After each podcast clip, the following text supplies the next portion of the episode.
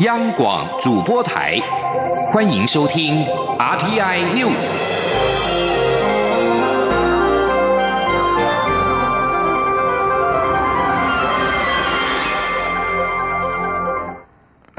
各位好，我是张睡华，欢迎收听这节央广主播台提供给您的 RTI News。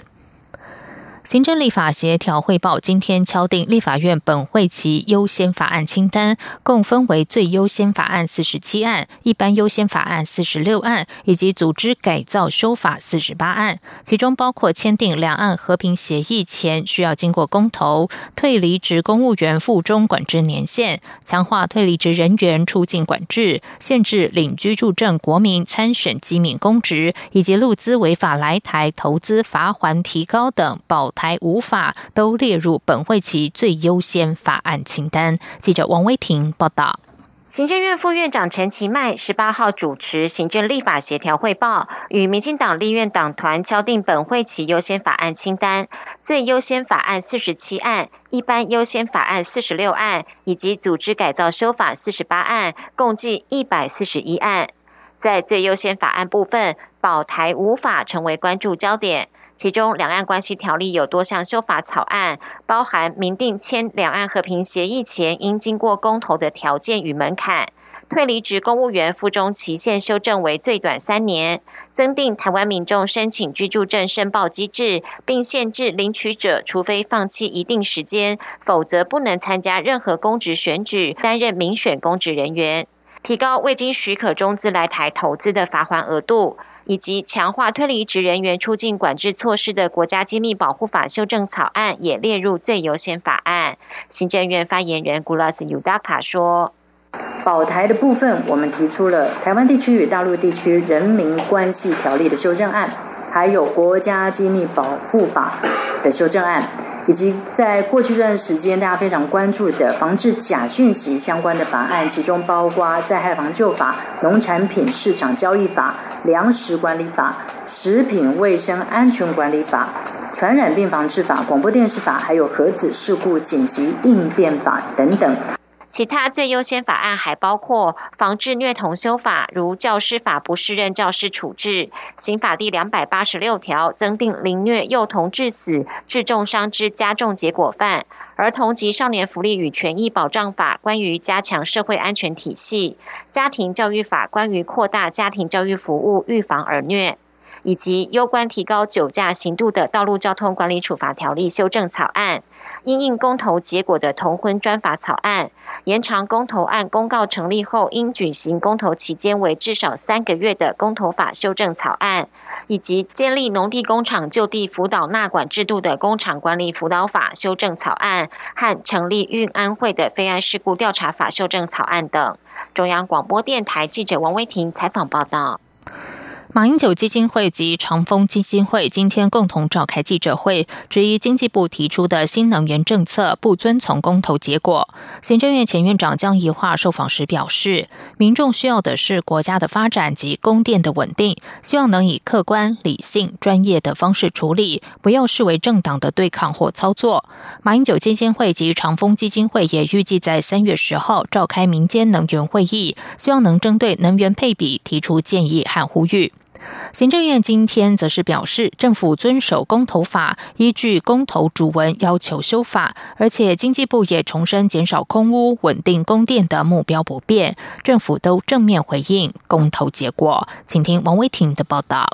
马英九基金会和长丰基金会十八号召开记者会，质疑政府并未遵守去年底通过的以核养绿、反空屋和反深澳三项公投结果。呼吁政府遵守直接民意，中性看待能源问题。对此，行政院发言人古拉斯尤达卡回应表示，政院依据公投主文要求废除电业法第九十五条第一项，同时经济部也多次说明，减少空污和稳定供电的目标不会改变。古拉斯表示，政府依法正面回应公投结果，并且我们要再次的声明，行政院遵守公投法。因为在公投结果出炉之后，我们就是依据公投主文的要求，不但在公投之后正式公告，去年十二月二号开始定业法第九十五条之一，也就是二零二五非核家园的时间限制已经失效，而且我们也正式把修正案送到立法院，要废止这一个条文。那我们也再次的强调，政府减少公屋、稳定供电的目标不会改变，政府很积极的面对公投的结果。古拉斯也说，永和者应该要诚实面对新北市、屏东县等县市反对永久储存核废料的事实，务实面对能源议题。中央广播电台记者王威婷采访报道。二零一九台湾灯会即将于明天元宵节在屏东大鹏湾国家风景区正式点灯。交通部长林佳龙今天也特地南下参加灯会彩排。由于今年适逢台湾灯会三十周年，大鹏湾灯区也特别推出台湾灯会三十周年特展。林佳龙欣赏完之后，特别肯定今年的台湾灯会兼具创新与突破，也欢迎大家把握良宵前来赏灯。记者吴丽君在屏东的。采访报道。二零一九台湾灯会即将于二月十九号到三月三号于屏东大鹏湾正式登场。交通部长林佳龙十八号也特地南下屏东大鹏湾参加台湾灯会彩排，并为台湾灯会三十周年特展揭幕。林佳龙表示，台湾灯会三十周年特展见证台湾灯会走过的历史。他刚刚欣赏过台湾灯会每年推出的主灯及小提灯之后，发现今年特别。不一样，首度不以生肖为主灯，而是以巨尾来复作为主灯，呈现屏东在地黑尾鱼的特色，也让每个办灯会的城市都可以拥有自己城市的主题，而且可以留下永远的建设。因此，他特别肯定今年的灯会兼具创新与突破，也欢迎大家把握良宵前来赏灯。林家龙说：“我觉得今年的特色，除了不是用十二。”生肖以外，可以说是海陆空都出动，在这个大鹏湾美景来办灯会，挑战是很大，但是很多的创新跟突破，除了可以从陆地上来看，也可以从海洋，甚至今天晚上的点灯，也可以有空中的表演。所以这些突破，我想代表了一个城市治理的创新。所以欢迎大家来看大鹏湾的台湾灯会。台湾灯会在试营运初期就已让赏灯人潮惊喜连连。十八号晚间的灯会彩排，更安排了空军飞机冲场、恒春民谣传唱、原住民音乐舞蹈、客家嘉年华、东龙宫迎王、无人机表演、西班牙高空马戏团等精彩节目。而万众瞩目的主灯巨尾来复，晚间也将首度。在海上展演试灯，预估将再创台湾灯会赏灯人潮的高峰。中央广播电台记者吴丽君在屏东灯会的采访报道。接下来关心的是，世界首创的迷你棒球春季大会，今年四月将于新北市点燃战火。该赛制获得 WBSC 世界棒垒总会官方认证，分为 U 八和 U 十两个组别。不仅特制赛场，提供专业裁判以及完整的数据记录，还有直棒专业转播技术，为每一位小朋友留下精彩影像。希望能够让小朋友在快乐中享受打棒球的乐趣。记者郑祥云、江昭伦的。采访报道：迷你棒球是 WBSC 世界棒垒总会指定儿童棒球教学系统。今年在台湾正式举办全国首场大赛，也获得世界棒垒总会认证。春季赛事将于四月二十号到十一号在新北市开打，分 U 八与 U 十两个年龄组别，配合小朋友年龄。迷你棒球的场地采充气式特制赛场，兼具安全与美观。球与打击棒也都是由 PU 材质制作。一场赛事三局，每局打一轮，不限出局人数。U 八组选手会使用踢座辅助打击，增加集中率；U 十组则由进攻方教练以抛球方式喂给打者，增进教练与选手的互动。不论 U 八或 U 十，球员守备位置都不设限。WBSC 世界棒垒总会执行长 Michael Schmidt 表示：“台湾是 WBSC 推广迷你棒球的示范区，很期待其他国家也能仿效，并预祝赛事成功举办。”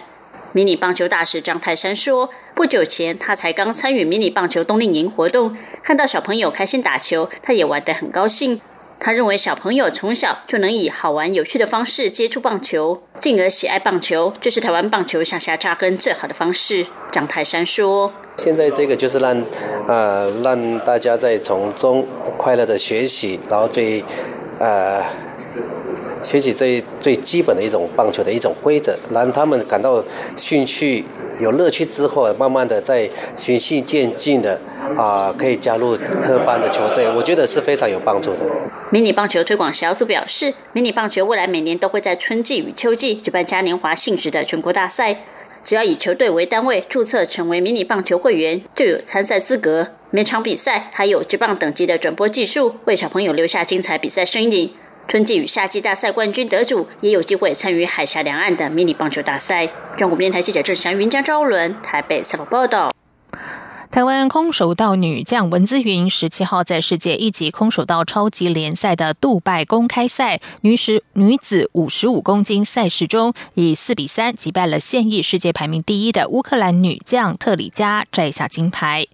文姿云去年在雅加达巨港亚运，在亚运空手道五十五公斤量级首位完成二连霸的选手。其实早在仁川亚运结束之后，他曾经一度萌生退役。为了二零二零年的东京奥运，他才决定挽起袖子再拼一次。而目前排名世界第二的文姿云赛后在脸书上坦言，他非常期待这次的杜拜公开赛的决赛，因为对手特里加是他近两年没有遭遇到的好手。这次两人决战杜拜之巅，文姿云说他只能用兴奋来形容这场比赛。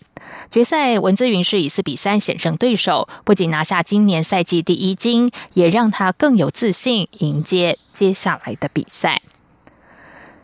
在外电消息方面，有主权争议的克什米尔地区上周传出了恐攻，造成四十四名印度军军警人员死亡。而就在印度搜索疑似伊斯兰激进团体成员的同时，克什米尔地区今天又爆发了枪战，夺走了四名印度士兵和一名平民的性命。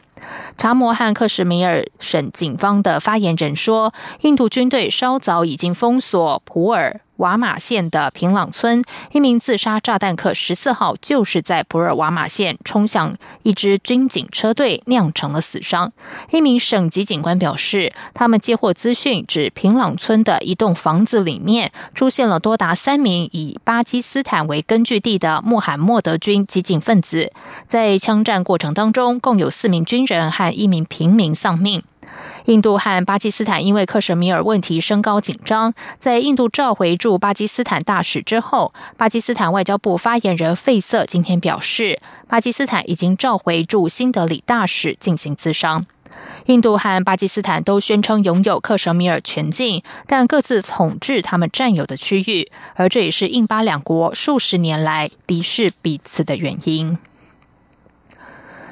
美国有线电视新闻网 CNN 今天引述熟悉情势的美国军方官员指出，击溃伊斯兰国残兵的行动已经接近尾声。而在过去六个月，可能有一千多名的伊斯兰国战士逃进伊拉克西部的山区以及沙漠地带，而且这些战士可能随身携带了多达两亿美元的现金。官员指出，尽管伊斯兰国在叙利亚最后堡垒的最终战斗已经展开，伊斯兰国战士还是不断逃脱。据信，其中有些战士也是前伊拉克盖达组织的成员。官员表示，在实体的伊斯兰国即将崩溃之际，有关伊斯兰国究竟还有多少战力，相关的评估和估计陆续浮现。这个月稍早，负责美军在中东行动的美军中央司令部司令四星上将沃尔特尔曾经估计，目前伊斯兰国战士还剩下两万到三万人。自由亚洲电台十七号报道，因为清查中国人洗钱问题，西班牙多家银行近日冻结了华人银行账户，引发当地华人抗议。报道引述法新社，十六号在马德里西班牙对外银行门外，有好几百名华人聚集抗议。他们愤怒谴责该银行事先毫无预警就冻结了个人账户。抗议人士挥舞中国和西班牙国旗，并举着终止银行种族主义的标语。报道说，西班牙对外银行是西班牙第二大银行。该银行的声明指出，冻结账户是为了遵守打击洗钱规定，还说银行正在解决相关问题，但没有。详细说明有多少客户受到影响。这里是中央广播电台台湾之音。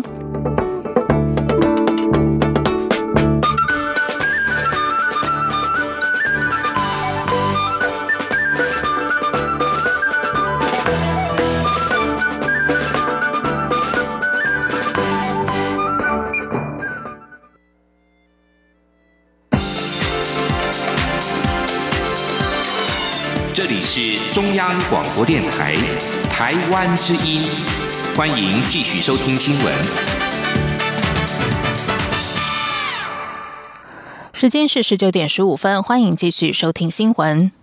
欧洲议会有台小组主席席朗根率领欧洲议员来台访问。外交部长吴钊燮今天颁赠木仪外交奖章给访团中的三位重量级议员，因为这些欧洲议员不仅长期支持台湾，更在中国领导人习近平发表“一国两制”相关谈话后，在欧洲议会为台湾直言，反对中国以武力解决两岸问题，呼吁北京尊重台湾人民决定自己未来前途的权利，并且吁请欧盟执委。会采取具体行动支持台湾。记者杨仁祥、王兆坤采访报道。外交部长吴钊燮颁赠木仪外交奖章给贝尔德、库坎、普瑞达等三位欧洲议会议员，表彰他们对于增进台欧盟关系的卓越贡献。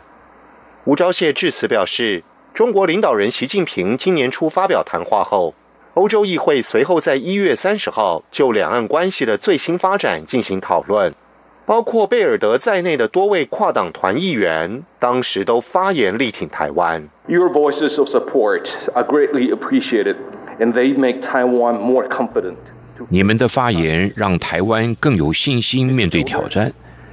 贝尔德先生呼吁欧盟及其会员国要求中国停止对台湾的挑衅军事行为，同时也支持台湾有意义参与国际组织。He has voiced support for Taiwan's meaningful participation in international organizations. 外交部表示，欧洲议会近年多次通过有我决议，包括去年九月通过贝尔德提出的欧中关系报告决议案，以及十二月间通过的二零一八年共同外交及安全政策年度报告决议案。这两岸都关切台海和平稳定及鼓励两岸对话，并重申坚定支持台湾参与国际组织。中央广播电台记者杨仁祥、王兆坤台北采访报道。高雄市长韩国瑜十七号晚间在脸书直播时，再度质疑蔡英文总统的两岸政策：台湾的未来要往哪里去？是否该有明确方向？总统府发言人林鹤明今天回应表示，台湾的方向很清楚，就是更自由、更民主、更安全、更繁荣，也没有接受一国两制的问题。记者欧阳梦平报道。高雄市长韩国瑜十七号晚间在脸书直播，与酒吧老板一起调酒，行销高雄的酒吧文化。他在直播中再次质疑蔡英文总统不爱中华民国，不要九二共识，不敢喊台独，未来要往哪里去？是否该有个明确的方向？他并抱怨行政院长苏贞昌要求高雄所有前瞻计划的申请都要重写，并表示全台湾都欠高雄人，高雄牺牲了环境。提供劳工，造成污染严重，支撑台湾的重工业发展。对于韩国瑜的言论，总统府发言人林鹤明十八号回应表示：“所谓不爱中华民国，又不敢喊台独，有点矛盾。”他强调，总统就是中华民国总统，总统行使职权就是捍卫中华民国在国际上的权益以及中华民国国民的福祉。这点毋庸置疑。林鹤明并指出，台湾的方向很清楚，就是更民主、更自由、更安全、更繁荣，也没有接受一国两制的问题。他说：“那无论是在两岸上，台湾本来就是一个主权国家，方向就是更自由、更民主、更安全、更繁荣。如果不知道方向的话，我再讲一次，我们的方向就是更民主、更自由、更安全、更繁荣。”这就是我们的方向。那我想，没有接受一国两制的问题，我，这个方向也很清楚。针对韩国瑜说，行政院要求重写前瞻计划补助申请，林鹤明表示，行政院已经澄清没有这件事。他希望许多事情讲清楚后，中央与地方能够一起合作，共同为城市争取更大的福利。但酒后直播一定不是好的点子。在去年九合一选后，蔡总统曾经表示会与六都新任市长会面，商谈中央与地方的建设及合作。但在与台北市长柯文哲、桃桃园市长郑文灿见面之后，就没有其他安排。对此，林鹤明表示，总统到地方上有相关行程时，只要适时规划，都会安排，与地方政府的沟通不会有问题。中央广播电台记者欧阳梦平在台北采访报道。台北市长柯文哲今天和上海市台办主任李文辉等人会面，磋商双城论坛相关事宜。第十届台北上海双城论坛将在上海市举行。柯文哲上午和李文辉等一行人会面，磋商相关事宜，双方会谈大约三十分钟。刘义婷在会后转述，台北市政府在会谈中表达愿意持续举办双城论坛的意愿，而双方也商谈大致的方向，像是二零一七年在上海。举办的双城论坛持续着重青年交流，并且会纳入电竞、电商和物流等产业。他也表示，台湾至少有五十万人在上海经商，所以柯文哲也希望能够将经济纳入讨论的议题，由台商来表达需求，双边政府给予协助。至于时程，发言人刘义婷说，往年都是在七八月举行，详细时间尚待双方幕僚磋商。而这次会谈是否谈及两岸一家亲、二共识等论述，刘一婷表示完全没有提到，仅就双城论坛的内容做讨论。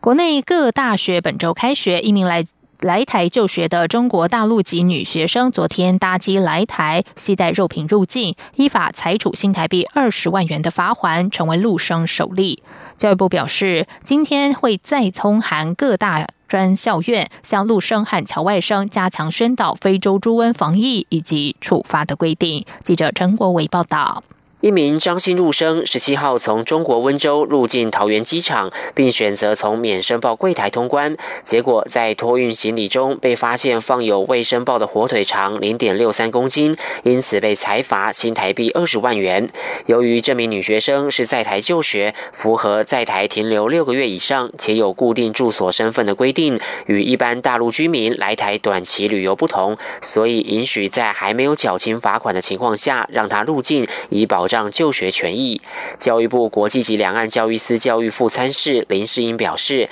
教育部在去年就以韩文各大学宣导相关防疫事项，也透过海报、广播及社群媒体多方提醒师生注意防疫规定。为了在持续的加强宣导，将会在通函各学校，好的加强针对陆生及侨外生等境外生啊，在宣导会做注文防疫的跟处罚的相关规定。教育部强调，由于陆生在台湾不可以打工，如果这名学生有经济困难无法缴纳罚款，将请就读学校协助学生筹措二十万元；否则，在台毕业后一旦出境，将无法再入境。国内许多大专校院都在十八号开学，有学校表示，去年起就有在校内陆生的微信群组呼吁不要带肉品入境，也有大学提醒境外生违规输入、网购或渔船走私肉类产品，最高可处。七年以下刑期，并科新台币三百万元以下罚金，期盼学生们共同杜绝非洲猪瘟入侵。中央广播电台记者陈国伟台北采访报道。为了庆祝总统府建筑在今年迈入落成一百周年，总统府设计了一连串的庆祝活动，并且在今天公布了主视觉，以红砖、圆弧、箭头等几何图形象征过去、现在和未来的连结。从三月二十四号开始，包括路跑、特展及发行纪念邮票等活动将会陆续登场，希望能唤起台湾民众对于这栋建筑物的共同记忆。记者欧阳梦平报道。总统府十八号公布建筑百年的主视觉，由创意企划公司 If Office 创意总监暨创办人冯宇设计。冯宇表示，总统府是台湾的重要建筑，承载了这片土地的历史，有着大家许多共同的记忆。这次整体识别设计以前进为主要精神，以总统府建筑外观为灵感，运用横带装饰与红砖图像设计，主色调为总统府建筑外观的砖红色以及灰白洗石子的凝灰色。另外加上总统府周边包括天空蓝、青铜绿以及地景黄等自然元素。标志图像则分为三个部分，连接过去到未来。他说，包括有方砖、有圆弧，还有箭头，啊，借以传达说过去、现在、未来连接，跟我们共同的合力向前的这样的意涵。我们看到了方砖，呃，就是说过去世代累积的这样的一个基础。啊，我们的圆弧的弧线是代表着我们向前推动的当下的这样的一个轨迹。以及我们国人未来啊，对未来的想象凝聚共识的这样的方方向，共同的呃向前这样的一个遗憾。在动画中，则从开头以砖墙意象堆砌起总统府过去百年历史文化上的多元累积。到中间化为助力向上跃升，突破框架，让这个空间与建筑有更多自由想象的可能。到结尾汇聚这些想象与能量，一同向更开放的未来推进。配乐也融合东西方及现代传统的各式乐器，象征台湾文化的多元与共融。总统府发言人林鹤明表示，总统府希望透过整体主视觉的设计与包装，呈现总统府对于这栋建筑百年的态度与想法，以及想要传达的价值。至于其他的庆祝活动，包括在三月二十四号与财政部合办路跑，届时将从凯道起跑绕行总统府周边，奖牌也是以总统府百年设计。当天，总统府内的百年特展也将开展，包括从人民的角度精选出这一百年来关于总统府内外的照片，展现台湾人民的共同记忆。另外，总统府也委请中华邮政制作百年纪念邮票，将在四月二号发。行，中央广播电台记者欧阳梦平在台北采访报道。主计总处近期发布二零一九年性别图像，内容显示，台湾性别平等程度高居亚洲之冠，即便和经济合作暨发展组织发展程度较高的国家相比，仍然优于芬兰、冰岛和德国，全球第八。二零一九性别图像近期初刊。内容并就联合国开发计划署从二零一零年起编布的性别不平等指数，以生殖健康、父权及劳动市场三个领域的五项指标衡量各国性别平等情形。主计总处的报告指出，二零一七年台湾性别不平等指数居全球第八名，亚洲第一名。接下来进行今天的前进新南向。前进新南向。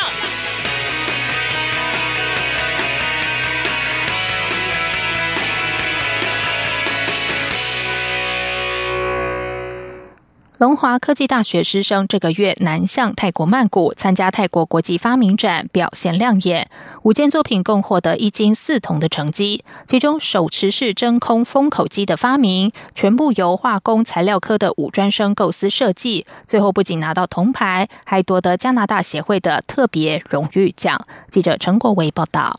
一年一度的泰国国际发明展在曼谷国际贸易展览中心登场。今年有二十四个国家及地区，超过一千件作品参赛。龙华科技大学由三位老师带队，推出五件学生发明作品参展，最后荣获一金四铜一特别奖的殊荣。其中夺得金牌的发明为提升钛质体表面抗菌性与生物活性；得到铜牌的作品有坐式雪橇、安全轮胎、手持式真空封口机以及低成本环保吸管。获奖的学生多为大学生或硕士生。难得的是，设计手持式真空封口机的四名成员全是五专生。带队老师化材系教授宋大伦表示，一般的真空封口机很大台，而且价格在新台币几千元，而学生所设计的作品只有手持式大型订书机的大小，不仅可以取代大型封口机，还能随身携带。只要有吃不完的饼干等食物，就能透过这个封口机达到防潮、防漏及保。的效果，这个概念呢，就是说，哎，因为我们塑胶袋加热之后都会被粘住，这样，